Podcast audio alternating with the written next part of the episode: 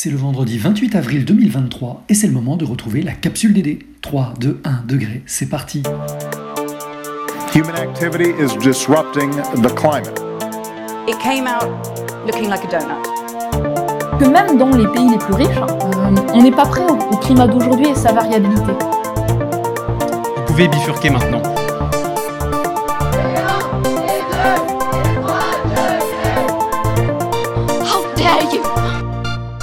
Country in the world can yet say they have achieved gender equality. La capsule DD. Sans justice sociale, il n'y aura plus d'économie. Au menu cette semaine, l'idée qui transforme, quand les semences anciennes viennent au secours de notre alimentation. Le portrait de la capsule, Nicolas Marquez, alumni du Nila Salbové et magicien vélo randonneur.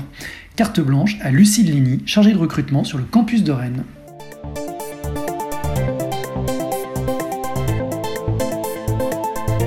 L'idée qui transforme. Trouver des semences capables de nourrir les générations futures tout en s'adaptant au changement climatique, telle est la mission du CRBA, le Centre de ressources en botanique appliquée, né en 2008 sous l'impulsion de l'ethnobotaniste Stéphane Crozat. Le CRBA est implanté à Charlie, au sud-ouest de Lyon. Une implantation qui fait sens, puisque la région fut au XVIIIe siècle le cœur battant de la botanique et de l'horticulture en Europe. Des milliers de variétés de fruits, légumes, céréales et fleurs y ont été créées. Or, depuis la Seconde Guerre mondiale et la standardisation de l'agriculture, 80% des variétés de légumes et de céréales ont disparu. Aujourd'hui, 15 espèces de plantes fournissent 90% de nos ressources alimentaires, explique Stéphane Croizat, directeur du CRBA. Dans le top 3, on retrouve le riz, le blé et le maïs. À ce tableau un peu sombre s'ajoute une baisse des qualités nutritionnelles de nos aliments. Une pomme des années 50 comportait 100 fois plus de vitamines que les variétés actuelles. De nos jours, les paysans sont obligés d'acheter leurs semences dans un catalogue national qui ne représente pas la diversité du vivant des semences paysannes. Pour être inscrit au catalogue, il faut répondre à un certain nombre de critères qui ne sont pas forcément liés au goût ou à l'adaptation du produit à un territoire, mais plutôt à des critères de rentabilité. Afin de renouer avec une certaine diversité, le CRBA débusque des semences anciennes en montant des expéditions botaniques dans le monde entier. Ce sont par exemple 250 variétés lyonnaises qui ont été retrouvées à l'Institut Vavilov de Saint-Pétersbourg, une banque de semences russes abritant près de 366 000 variétés végétales. Les semences rapatriées par le CRBA sont étudiées et testées au sein de la ferme Melchior, un laboratoire de la biodiversité européenne adapté au changement climatique. Le cahier des charges est clair, cultiver sans intrants chimiques, sélectionner des variétés résistantes aux maladies et au changement climatique et disposant de qualités nutritionnelles importantes. Une fois le cap des essais passé, les meilleures semences sont cultivées dans une ferme de 3000 m2 inaugurée en 2022. Ces semences sont ensuite distribuées gratuitement aux producteurs locaux. Ainsi, tomates de Beaurepaire, navets noirs de Caluire, courges romaines de lin ou poitives d'Annonay viennent agrémenter les tables de chefs étoilés et les cantines scolaires lyonnaises. Une belle façon de conserver la production agricole sur un territoire tout en visant une certaine autonomie alimentaire. De nombreux collectifs initient également des projets en lien avec la préservation des semences anciennes, à l'image du réseau Semences Paysannes. Parmi ses membres, l'association Triticom, qui œuvre pour le maintien de la biodiversité cultivée et pour la résilience alimentaire sur la métropole de Rouen. Mi-avril, les associations étudiantes d'Uniasal Rouen ont invité Triticom lors de la Green Week, une semaine étudiante placée sous le signe de l'écologie et de la solidarité.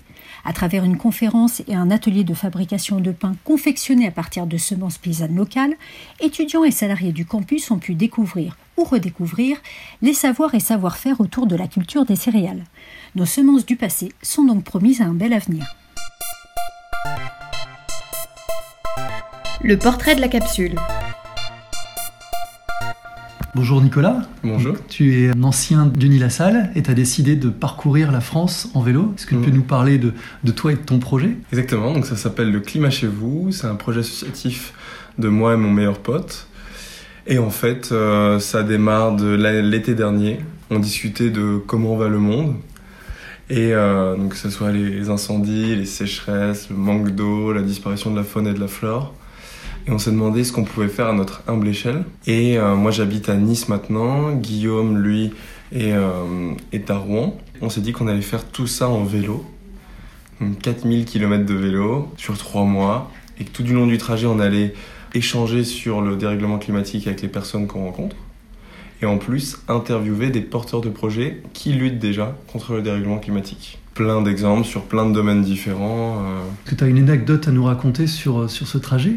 C'est une aventure qui est très humaine, donc on rencontre plein de gens différents. Ce qui est intéressant aussi, euh, je conseille aux, aux personnes qui vont nous écouter de, de faire des voyages à vélo comme ça parce que moi j'ai vraiment l'impression d'être sorti de ma bulle euh, sociale un peu et d'avoir rencontré des gens euh, euh, complètement différents. Par exemple, on, a dormi une fois, euh, on était en plein milieu des Cévennes. Personne nous donne rendez-vous euh, en haut d'un col. Il commençait à faire nuit, on a fait euh, 10 minutes de vélo sur un chemin en terre. Puis d'un moment, il nous a dit, ben, on laisse les vélos là, et à ma maison, faut continuer à pied dans la forêt. euh. On arrivé dans une bergerie où la personne, euh, elle était en autosuffisance, quoi. Elle avait son panneau électrique pour l'électricité, elle était reliée à une source d'eau, et elle vivait là, et euh, c'était super intéressant de discuter avec euh, une personne comme ça, quoi.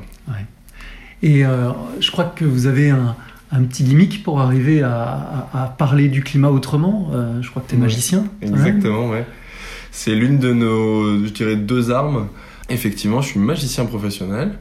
Régulièrement, tout le long du parcours, on organisait un spectacle de magie sur le thème du climat. Et ça, c'est intéressant parce que ça permet de sensibiliser euh, sur le climat différemment, de manière un peu plus ludique. Et en fait, on a des personnes qui viennent nous voir à la fin et qui nous disent euh, bah, Nous, on est venu voir un spectacle de magie. On serait pas venu voir une conférence sur le climat. Mais on en ressort euh, questionné un peu euh, avec, des, avec des données, avec des chiffres euh, intéressants. Quoi. Si tu devais donner un conseil à des élèves d'Unilassal par Mm. rapport à leur motivation pour agir, euh, notamment euh, face au dérèglement climatique ou à d'autres, à d'autres enjeux comme la biodiversité, qu'est-ce que tu aurais envie de donner comme conseil? Franchement, euh, faites-le. Faites-le. euh, vous avez peut-être euh, peut-être une idée d'un d'un projet comme ça, similaire ou, ou pas. Il y, a, il y a pas mal de gens qui sont intéressés pour aider des personnes qui ont, qui ont des idées de projet. On a assez facilement trouvé des, des personnes qui nous ont aidés. Vous pouvez aussi nous contacter si vous avez besoin de conseils. Donc nous, euh, vous pouvez nous contacter sur les réseaux, le climat chez vous, sur Instagram ou sur Facebook. Euh, ou même moi, Nicolas Marquez, vous pouvez me trouver sur, euh, sur LinkedIn ou sur Instagram. Il y a plein de choses à faire et puis nous, euh, en tant qu'ingénieurs, euh, ben, l'école nous apprend notamment à, à réfléchir, à savoir être structuré. J'ai utilisé pour, par exemple, être organisé des compétences que j'avais appris à l'école, quoi, je pense. Et je crois que vous avez euh, une date d'arrivée à Rouen, ce qui peut intéresser les collègues du campus de Rouen, les étudiants. Tu peux nous rappeler la date? Ouais, c'est le 6 mai. Donc le 6 mai, on, fait, on va faire une arrivée participative. Donc on invite le maximum de personnes à venir nous rejoindre sur les derniers kilomètres. Donc on attend à peu près une, centaine de personnes, je pense. Il y aura plusieurs étapes, hein, les 50 derniers, les 25, les 10, les 5. Et euh, avec une arrivée euh, un peu festive, il y aura des food trucks, des associations locales, euh, je ferai de la magie. Et on a même un concert d'un artiste local qu'on garde un peu en guest star pour l'instant. Il faudra aller voir sur les réseaux pour savoir qui c'est. Certains parlent de David Guetta, Shakira, Bon, Mystère. D'accord, ça peut plus être David Bowie. Ça me fait David Bowie. Eh ben, bravo pour ce projet et merci. À bientôt en tout cas. Merci beaucoup.